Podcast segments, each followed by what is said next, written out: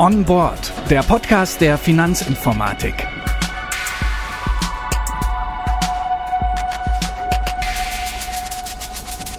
Hallo und herzlich willkommen zu einer neuen Folge On Board, dem Tech-Podcast der Finanzinformatik. Mein Name ist Anja Bolle und ich freue mich, dass Sie mit dabei sind. Normalerweise gucke ich hier im Podcast mit Ihnen gemeinsam hinter die Kulissen der digitalen Finanzwelt. So haben wir letztes Jahr zum Beispiel über den Start des S-Firmenkundenportals und die Standardisierung von Prozessen gesprochen. Jetzt, am Anfang des Jahres, wollen wir ein bisschen in die Zukunft schauen. Was hält 2023 für die Finanzbranche, die Sparkassen und die FI bereit? Welche Trends gibt es? Dazu habe ich mir einen Gast on Board geholt. Carsten John ist Managing Director beim Marktforschungsinstitut Infasquo. Einigen Zuhörern und Zuhörerinnen könnte er bereits von Veranstaltungen der FI bekannt sein. Infasquo hat sich auf die Finanzmarktforschung spezialisiert. Ich freue mich sehr, dass Sie hier im Podcast mit dabei sind, Herr John. Hallo. Hallo, guten Morgen. Herr John, können wir kurz zu Beginn den Begriff Trend einmal klären? Was bedeutet Trend für Sie und woran erkenne ich überhaupt einen? Ein äh, Trend ist für uns Marktforscher eine Entwicklung, die sich noch abzeichnet, die aber noch nicht Mainstream geworden ist. Also etwas, von dem wir erwarten, dass es in Zukunft unser Verhalten, unser Kaufverhalten, unser Entscheidungsverhalten beeinflusst, unser Leben beeinflusst, das aber jetzt noch nicht real geworden ist. Und das ist sehr, sehr häufig natürlich von technischen Dingen geprägt aber eben auch davon, dass Menschen bestimmte Verhaltensmuster, die sie früher als richtig erachtet haben, eben mittlerweile nicht mehr als richtig erachten. Und davon zeugt ja viel gesellschaftlicher Wandel, den wir auch in den letzten Jahren hatten. Hm, also auch so ein bisschen Veränderung. Bevor wir dann jetzt wirklich in die Zukunft gucken, machen wir mal eine kurze Bestandsaufnahme. Wo stehen wir denn gerade am Anfang 2023? Also wir stehen letztendlich noch mittendrin oder vielleicht schon ein bisschen am Ende eines Jahres, was uns ja ähm, vier große Krisen in wahnsinnig kurzer Zeit beschert hat. Wir sind aus Corona gerade rausgekommen. Also wir hatten vor einem Jahr noch Lockdown und waren zu Hause. Dann kam der Krieg in der Ukraine, der russische Angriffskrieg, der natürlich das Gleichgewicht auf der großen politischen Ebene sehr stark durcheinander gebracht hat. Später und als Folge dieses Krieges gab es die große Energiekrise und die Frage, wie kommen wir eigentlich warm durch den Winter und wie sehr werden die Strompreise steigen, um dann im Endeffekt natürlich auch ähm, in anderen Wirtschaftsbereichen zu einer hohen Inflation zu führen. Also wir hatten im Dezember über 10 Prozent und das ist natürlich etwas, was als erstes Mal die Menschen finanziell belastet und, und viele schränken sich ein und haben sich einschränken müssen, tun das heute noch weil die Unsicherheit über das, was da als Belastung kommt, natürlich immer noch groß ist.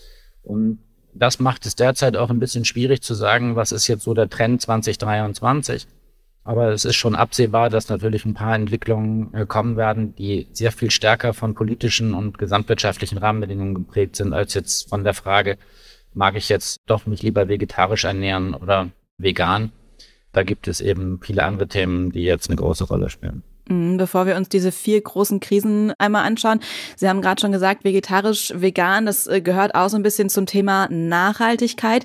Die ist, finde ich, auch durch die Pandemie und auch durch den Krieg in der Ukraine ja so ein bisschen in den Hintergrund gerückt. Ist das trotzdem auch noch ein Trend bei Kunden und Kundinnen? Ja, das ist, das ist auf jeden Fall eine Entwicklung, die nicht aufhaltbar ist. Und ich glaube, da können wir auch nicht mehr von einem Trend sprechen oder müssen nicht mehr von einem Trend sprechen, sondern das ist etwas, was glaube ich, fast alle verstanden haben, dass dieses Thema etwas ist, um das wir uns dringend kümmern müssen. Und wenn wir letztes Jahr nochmal kurz Revue passieren lassen, kann ich alle kurz an den August erinnern, wo wir vier Wochen über 40 Grad hatten, wo es wahnsinnig heiß war. Wirklich in jedem Zipfel in Deutschland war es so warm.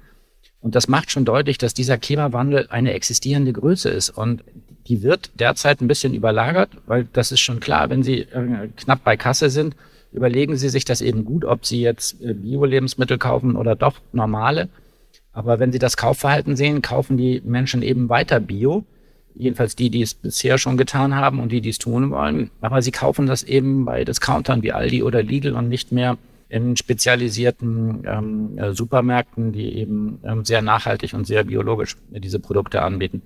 Also das Verhalten, also dass das kommt, das ist, glaube ich, klar. Und ähm, die junge Generation, die Last Generation, egal wie man jetzt politisch zu ihnen steht, Aber sie machen natürlich permanent darauf aufmerksam, dass das ein Thema ist. Und ich glaube, dieses Thema ist auch in der Politik natürlich angekommen. Und das wird nie wieder weggehen. Also jedenfalls nicht in den nächsten zehn Jahren. Wie sieht das denn in der Finanzwelt aus? Vor drei Jahren, da waren nachhaltige und grüne Finanzprodukte stark nachgefragt. Wie ist das heute? Ja, fairerweise muss man sagen, dass die Nachfrage noch immer etwas geringer ist. Also es ist schon besser geworden. Aber es ist natürlich auch, und das muss man ja auch verstehen, für die meisten Menschen etwas weiter weg von Finanzen als beispielsweise von der Frage, wie sind die Nahrungsmittel produziert worden, die wir zu uns nehmen? Wie sind die Klamotten produziert worden, die wir tragen? Ähm, wie kann das überhaupt recycelt werden? Woher kommt das und so weiter? Also da ist das Thema greifbarer. Bei Finanzen ist es halt was ist eine nachhaltige Geldanlage? Da können Sie mit zehn Leuten sprechen und kriegen mindestens vier unterschiedliche Antworten, weil Nachhaltigkeit dort auch etwas ist, was langfristig wertbeständig ist. Also traditionell, wenn man sagt, es ist eine nachhaltige Anlage, hat man vor zehn Jahren gemeint, dass es etwas ist, was in 20 Jahren noch werthaltig ist und nicht eine kurzfristige Aktie, in die Sie investieren. Also, dass das im Finanzmarkt noch nicht an oberster Stelle steht, liegt einfach daran, dass das Thema da noch relativ weit weg ist und man das wahnsinnig schwer unterscheiden kann, was eigentlich eine grüne Geldanlage sein soll. Mhm. Das ist ja gar nicht für die meisten Kunden klar und definiert. Das heißt, da müsste man vielleicht noch auch ein bisschen mehr in Richtung Informationsinhalten für die Kunden und Kundinnen gehen. Ja, das ist das eine. Und zum Zweiten muss man sich als Finanzdienstleister, glaube ich, auch klar machen, dass für Kunden Nachhaltigkeit eben weiter gefasst ist als der Umweltbegriff. Also der Klimaschutz, natürlich ist das ein Thema, der Umweltschutz, aber für Privatkunden vor allem ist Nachhaltigkeit auch etwas, was zum Beispiel mit fairen Kundenbeziehungen zu tun hat, dass man eben sich aufeinander verlassen kann. Auch der Datenschutz spielt da eine Rolle, dass das sicher ist. Und das Unternehmen sich regional und vor Ort und überhaupt gesellschaftlich engagieren, was ja zu den ESG-Kriterien gehört. Aber für Privatkunden ist das eben auch ein Element von Nachhaltigkeit. Und natürlich gehören energetische Sanierung und Modernisierung ganz klar dazu. Aber wie mache ich denn klar, dass eine Geldanlage eben grün ist und ähm, dass sie gleichzeitig nachhaltig ist? Da glaube ich, da haben Sie recht, müssen die Menschen mehr Informationen bekommen und eben auch aufgeklärt und bei der Hand genommen werden. Die Offenheit auf jeden Fall ist da, würde ich sagen. Ein bisschen greifbarer sind dann die vier großen Krisen, die Sie vorhin schon angesprochen haben. Klimakrise, Corona, hohe Inflation und der russische Angriffskrieg. Wie beeinflussen die die Finanzbranche aktuell? Also derzeit kann man sagen, dass die großen unsicheren Krisenzeiten immer Sparkassenzeiten sind, aber eben Zeiten der Banken, die regional vor Ort da sind, weil man eben ein langes Vertrauen hat, lange Geschäftsbeziehungen hat und ähm, in diesen Krisenzeiten sich in, in der Regel auf diese Häuser verlässt. Das gilt vor allem für Privatkunden, die das sehr stark tun. Was aber dann zu befürchten ist, ist, wenn Sie an die Inflation denken und an die Zinsentwicklung beispielsweise, dann äh, gibt es ja jetzt schon wieder zwei Prozent Zinsen ab Tagesgeldkonten und ähnliches. Das wird natürlich etwas sein, wo denn die Nachhaltigkeit vielleicht wieder ein Stück weit zurückgeht, weil dann Menschen doch ihr Geld lieber dahin bringen, wo sie zwei Prozent kriegen, als wenn sie eben null Prozent kriegen. Also diese Zinsentwicklung beeinflusst ja sehr stark das Spar- und Anlageverhalten. Und insgesamt glaube ich aber, dass aus diesen Krisen deutlich geworden ist, dass wir selber etwas tun müssen, um nicht so krisenanfällig zu sein und dass die Welt eben sehr labil ist. Und ähm, in dieser Labilität braucht man auch als Privatkunde einen starken Partner bei Firmenkunden ist das noch viel extremer, weil für die Firmenkunden ist Nachhaltigkeit ein elementares Thema, weil sehr viele Unternehmen natürlich sich wegen der ESG-Kriterien der Kundenerwartung einfach umstellen müssen, anders produzieren müssen, andere Leistungen, andere Produkte anbieten müssen und einfach sehen müssen, dass sie diese Kriterien zukünftig einhalten. Und da merkt man schon, dass der Druck äh, bei den Unternehmen, also den Firmenkunden wahnsinnig hoch ist, sich dort entsprechend neu aufzustellen. Mhm. Welche Trends sehen Sie denn jetzt für Banken und Finanzdienstleister für das Jahr 2023? Also wir gehen mal davon aus, dass die Zinsen so weit steigen werden, dass klassische Sparanlagen wieder an Attraktivität gewinnen. Und in diesem Feld ähm, haben die Direktbanken eigentlich immer einen Vorteil, weil sie meistens die Zinsvorteile sehr viel schneller an die Kunden weitergeben als Sparkassen oder Volks- und Raiffeisenbanken beispielsweise, aber auch als die, die Großbanken. Das ist aber eher eine, eine wirtschaftliche Entwicklung. Ich denke, es wird weiter in Richtung Digitalisierung gehen. Dieser Trend ist auch nicht mehr umkehrbar. All das, was digital gemacht werden kann, wird passieren. Und wenn wir jetzt an einen Marketing-Hype, also an Chat ChatGPT äh, denken, beispielsweise an die erste KI, die tatsächlich sensationelle Ergebnisse für manche Fragestellungen liefert. Ich habe neulich mit einem Professor gesprochen, der hat gesagt, er kann gar keine Hausarbeiten mehr schreiben, weil wenn ein Student da drankommt, ist die Hausarbeit blitzeblank und er kann nicht sehen, was daran falsch ist, aber er kann auch nicht sehen, dass das von einer KI kommt.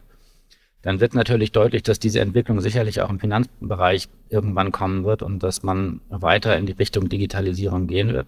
Das hat auch zwei Effekte dann, weil zum einen wird die Zahl der Filialen sicherlich rückgängig sein. Das hat auch zwei Gründe. Der eine Grund ist, dass die Kunden eben sehr viel mehr digital machen als früher. Aber zum anderen auch, dass ähm, man langfristig nicht so viel Mitarbeiter bekommen wird, als dass alle Filialen, die jetzt in Deutschland existieren, noch weiter bestehen bleiben können. Bei den Versicherungen werden sie eine ähnliche Entwicklung haben.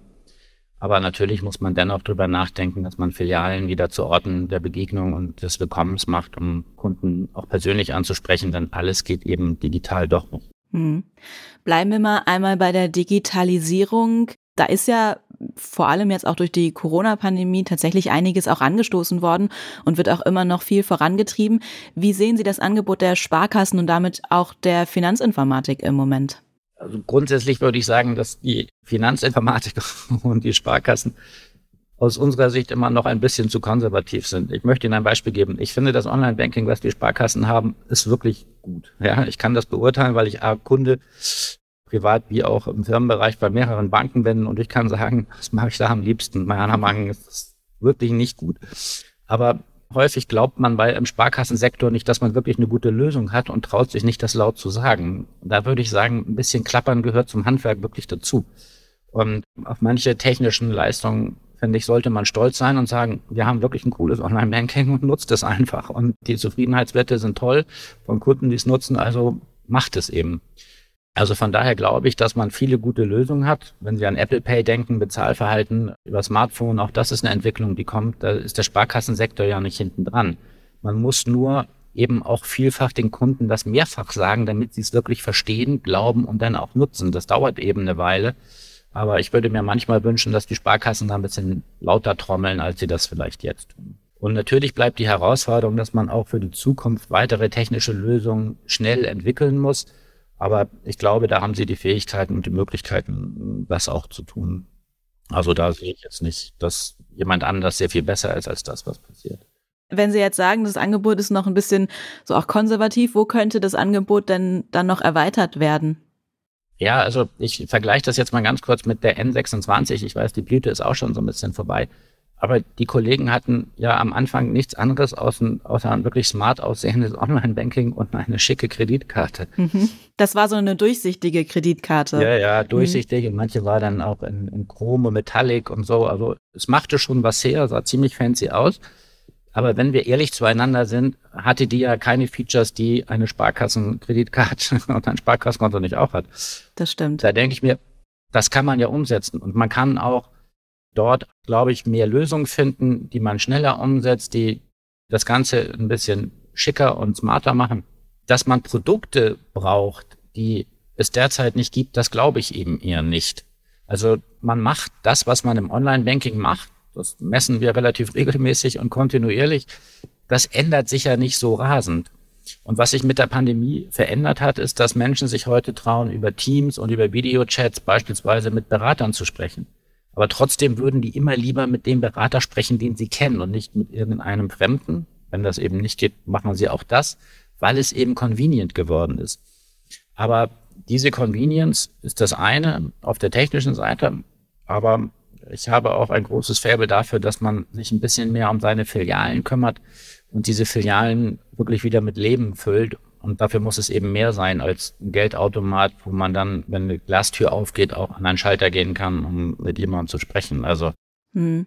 da könnte ich Ihnen schon viele Bilder zeigen, von denen ich denke, so muss eine Sparkassenfiliale eigentlich nicht aussehen. Sie haben vorhin auch schon äh, ChatGPT angesprochen. Da ist man ja in den letzten Wochen eigentlich kaum drum herum gekommen. Wenn ich das jetzt richtig verstehe, so ein Chatbot wäre dann eigentlich für die Bankenbranche nicht denkbar oder könnten wir das doch irgendwie auch mit einbeziehen oder gibt es da was ganz anderes?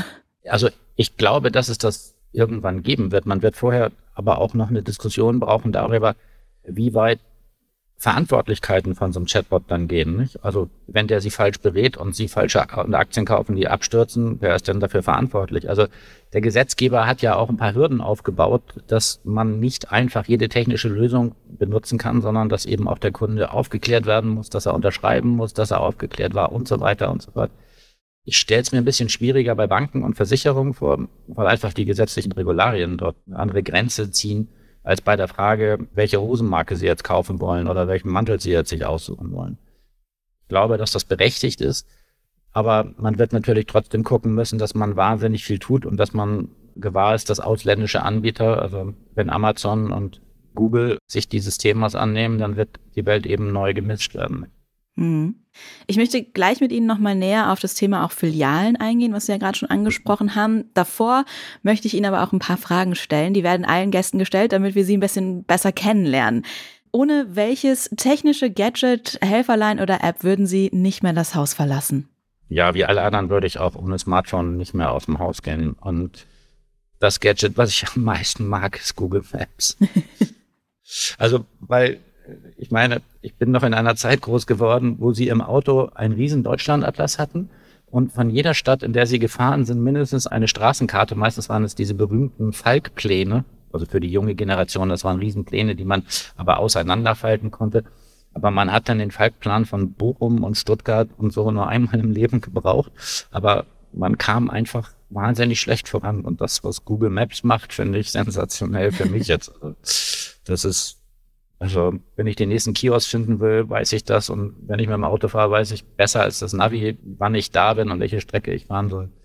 Das wäre für mich so das Wichtigste, glaube ich. Ja, das ist sehr hilfreich. Ich kann mich auch noch daran erinnern, dass wir einen großen Atlas, so ein Riesending im Auto hatten und man dann, wenn man dann am Ende der Seite angekommen war, zur Seite 39 weiterblättern musste. musste und dann, dann, musste man wieder gucken, wo man auf 39 ist und der Autofahrer genau. war nervös, weil es Stau war und alles voll war. Und, Oder man ja, hatte ja. schon längst die Ausfahrt verpasst, weil das Blättern so lange gedauert hat. Genau.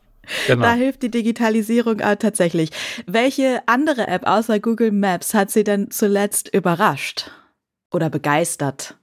Ähm, das ist, äh, die App heißt Living Earth. Das ist ein Wetterdienst und Sie sehen dort die Erde. Und zwar wird das immer von einem Satelliten gespeist. Und Sie sehen, wo die, wo die Sonne scheint und wo Nacht ist und wo die Lichter scheinen und so weiter. Und Sie können sich eben jeden Ort auf der Welt praktisch dort abspeichern und ähm, sehen, wie das Wetter da ist. Und nun fragen Sie mich, warum wollen Sie dann wissen, wie das Wetter in Hongkong ist? Und das kann ich sagen, weil mein Sohn, mein zweiter, ist jetzt für anderthalb Jahre in Hongkong und ich weiß immer, wenn ich auf die App blicke, wie spät es eigentlich bei ihm ist, also welches Tagezeit das ist. Außerdem ist die App einfach wirklich schön. Also man sieht die Erde von oben, wie sie gerade ist und man sieht die Wolken über der eigenen Stadt, so wie jetzt. Also das ist eine wirklich sehr, sehr schöne App.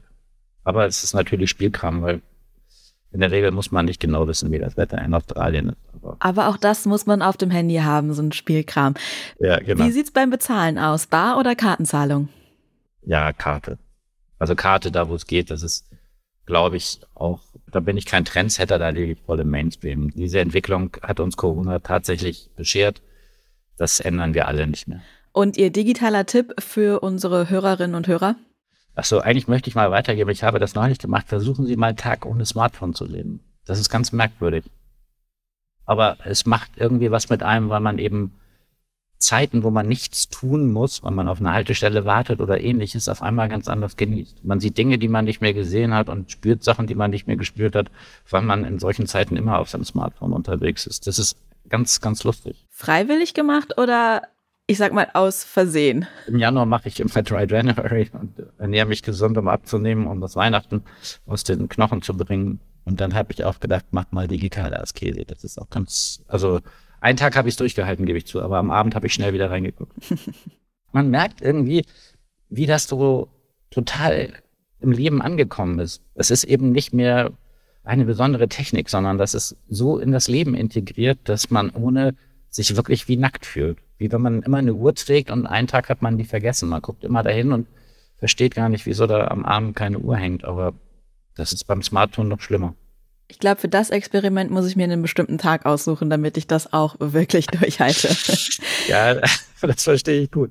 Kommen wir zurück zu unserem eigentlichen Thema, Trends bei der Finanzbranche.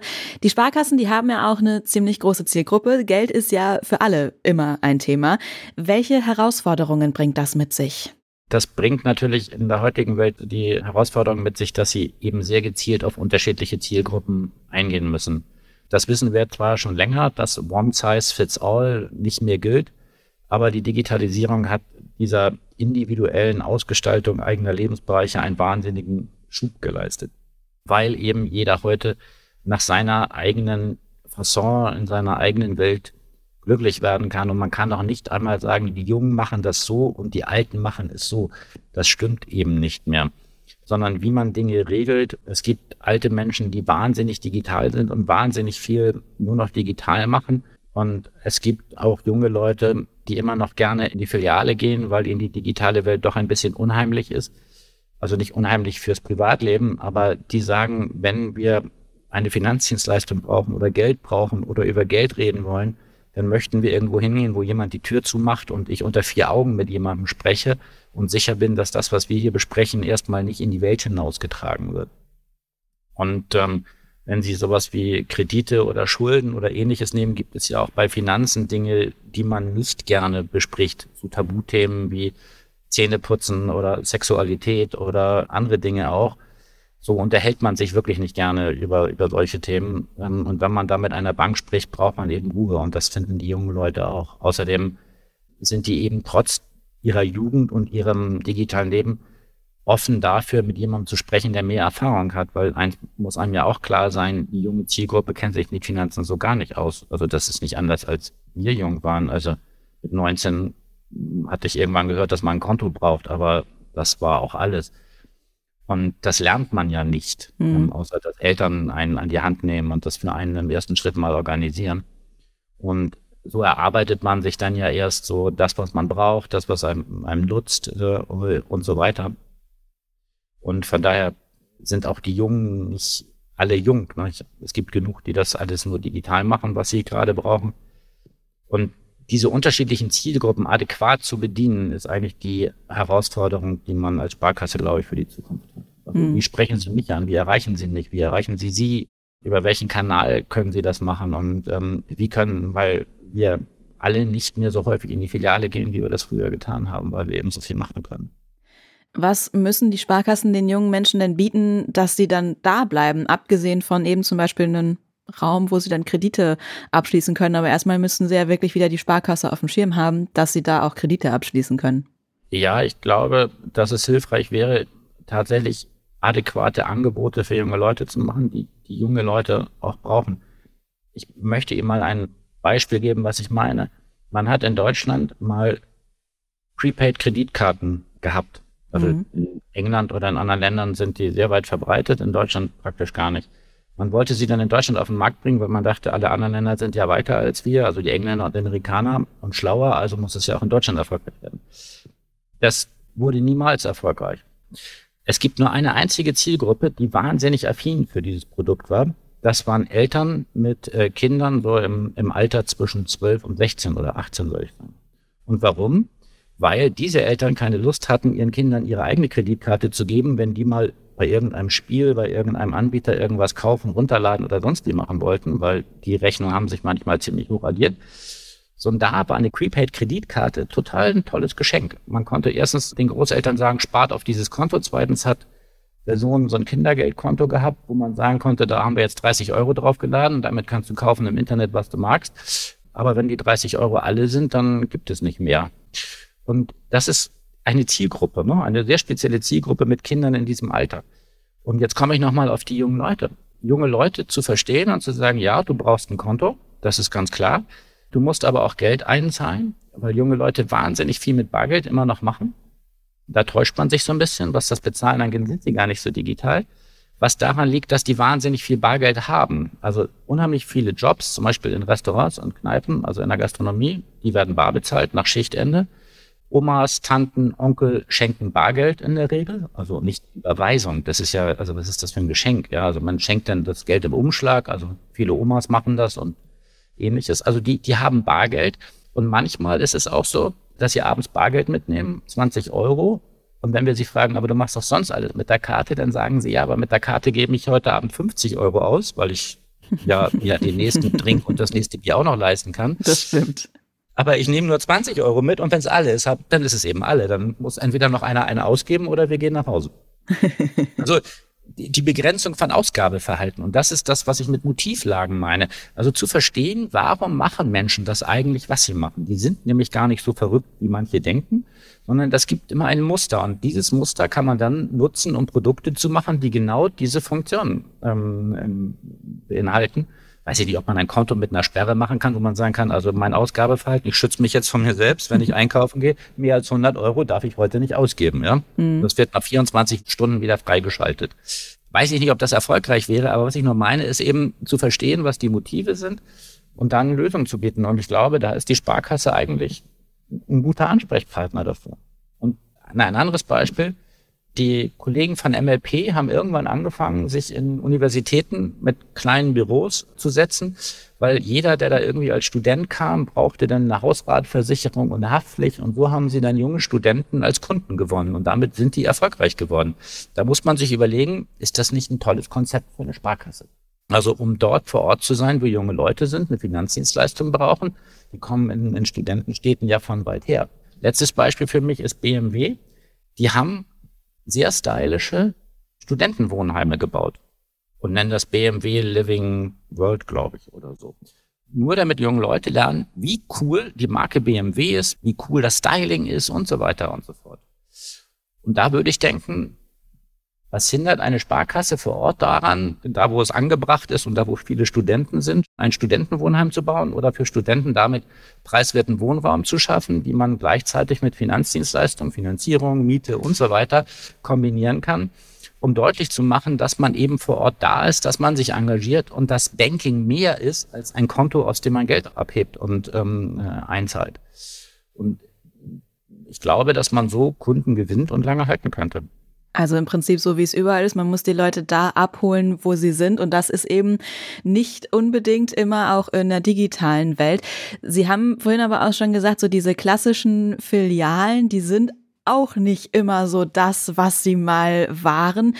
Junge Leute sind da vielleicht nicht mehr unbedingt die, die daran denken, ich gehe jetzt in die klassische Filiale. Ältere Menschen vielleicht schon, obwohl es da auch Leute gibt, die super in der digitalen Welt unterwegs sind.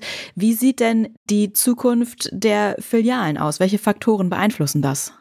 Also zum einen muss man sagen, dass ich davon ausgehe, dass wie Sie sagen, dass man dahin gehen muss, wo die Menschen sind und dann Leistungen anbieten muss, die die Menschen dort, dort nachfragen. Also zum Beispiel finde ich, es ist wirklich immer ein schlechtes Zeichen, wenn man am Samstag in der Innenstadt unterwegs ist. Also ich lebe in Nürnberg, da kann ich Ihnen sagen, ist das 100 Prozent Und die ganze Innenstadt ist voll und die einzigen Läden, die zu sind, sind Sparkassen und Volksbanken und andere Banken. Also die haben da gerade noch einen Raum auf, in dem man am Automaten gehen kann, wenn man Glück hat. Aber auch das ist nicht immer so. Und dann denke ich mir, ja, kann man machen, aber ich verstehe schon, dass man, dass da kommt keiner hin und will eine Beratung für die Altersvorsorge. Aber man ist ja Dienstleister und als Dienstleister erbringt man bestimmte Services.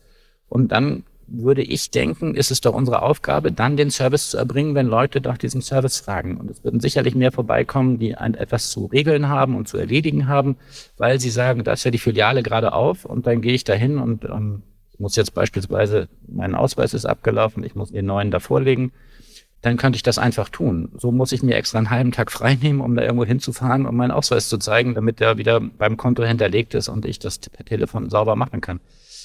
Finde ich nervig. Ähm, mhm. Und ich weiß, dass man damit als Sparkasse dann kein Geld verdient, aber das ist Kundenbindung, das ist eine Serviceleistung und das ist eine einzige Filiale in einer Innenstadt, die da ist und den Menschen dann hilft und Unterstützung anbietet, wenn sie eben auch dort sind und das nebenbei machen können. Und zum Zweiten kann ja eine Filiale auch ein Ort der Begegnung sein. Also in Hamburg hat die Haspa Stadtteilfilialen gebaut, um dort vor Ort wieder Funktionen zu übernehmen, die früher Gemeindehäuser machten, aber man trifft sich eben nicht mehr in der Kirchengemeinde, nach, im Gemeindehaus, nach dem Sonntagsgottesdienst, um Leistungen zu erbringen, die früher die berühmten Käseblätter und Stadtteilzeitschriften gemacht haben, wo man gebrauchte Skier für seine Kinder verkauft und gekauft hat und ähnliches. Das versucht die Haspa sozusagen wieder zurück in die Stadtteile zu tragen und zu sagen, wenn wir Menschen dahin bekommen, die hier eine Leistung erbringen, die hier etwas tauschen wollen, die etwas suchen und die nur ihre Einkaufstüten für eine Stunde oder zwei loswerden wollen, weil sie noch was anderes besorgen wollen oder ein Paket hinschicken lassen wollen, was sie dann am Abend noch abholen wollen, dann bieten wir ihnen diese Lösung an in der Hoffnung, dass der Kunde sagt, ja, wenn ich immer dahin gehe, kann ich auch schnell meine Finanzen da machen, weil da bin ich ja sowieso einmal die Woche oder zweimal. Hm. Und das finde ich sind tolle Konzepte, sich zu überlegen, was ist der Mehrwert einer Filiale außer die Beratungsleistung für den Abschluss eines Produktes. Das wird aber auch bedeuten, dass das natürlich nur an bestimmten Orten sein muss und dass die Filialen dann anders gestaltet werden müssen und vielleicht auch Personal mit anderen Skills haben, vielleicht weniger banknahe Dienstleistungen, vielmehr auch vielleicht ein bisschen was Soziales oder so wie Gaststätten oder Hotels mit netten Bedienungen und mhm. ähnlichem. Aber es bedeutet eben auch, dass dann andere Filialen, die es gibt, die gibt es ja für Private Banking Konten beispielsweise, gibt es spezielle Filialen für Immobilienfinanzierung gibt es Center, dass man sagt, da wo wir wirklich lange reden müssen und wo wir viele Papiere brauchen, das können wir nicht im Vorübergehen machen und keiner, den ich kenne, der eine Immobilienfinanzierung oder eine größere Modernisierung plant, macht das mal eben im Vorübergehen. Da muss man sich Zeit nehmen, da muss man einen Termin machen und dann möchte ich auch mit jemandem reden, der kompetent ist und mir sagen kann, was geht und was nicht geht.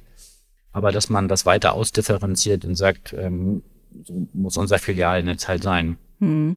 Das klingt jetzt allerdings schon nach einem Konzept, das nicht mal eben in 2023 umgesetzt wird. Zum Abschluss vielleicht einmal, was könnte ein Trend, ein Filialtrend für 2023 noch sein? Also ich würde denken, dass ein Filialtrend sein könnte, dass die Zinsentwicklung, wenn man die beobachtet und darauf reagiert, dass man die Kunden anspricht, zu sagen, also die Zinsen ändern sich jetzt sowohl auf der Finanzierungsseite als auch eben auf der Sparseite und dass man dort aktiv auf Kunden zugeht und sagt, wenn sich das ändert, haben wir Angebote für dich, dass du bestimmte Sachen umschichten kannst oder du musst aufpassen, das oder wie auch immer. Also, dass man diese Entwicklung im Auge behält. Und für Sparkassen würde ich sagen, dass sie auch die Kunden im Auge behalten müssen, die dann, wenn absehbar ist, welche finanziellen Folgen die Krisen haben, die in Schwierigkeiten kommen können, weil sie Darlehen nicht bedienen können oder weil sie eben eine sehr dünne finanzielle Decke haben, dass sie spezielle Angebote haben und spezielle Lösungen haben, um diese Konten aufzufangen und ihnen zu helfen. Das sagt Carsten John, Managing Director beim Meinungsforschungsinstitut Infasquo. Vielen Dank für das Gespräch und ein erfolgreiches Jahr 2023 für Sie. Ja, das wünsche ich Ihnen auch. Und herzlichen Dank für die Einladung und ähm, Ihnen noch ein gutes Jahr, würde ich sagen. Dankeschön.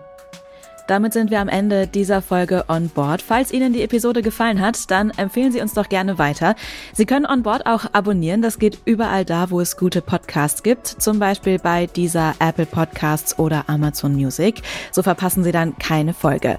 Falls Sie Fragen oder Hinweise zum Podcast haben, dann schreiben Sie uns gerne eine E-Mail an marketing.f-i.de und noch mehr Informationen zur Finanzinformatik und alle bisherigen Folgen von On Board finden Sie übrigens auch auf f-i.de.